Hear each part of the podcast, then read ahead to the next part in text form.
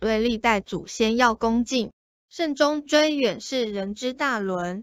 祖先牌位最好的安置处是在家里，自己诵经给祖先听，不可以把祖先牌位收起来。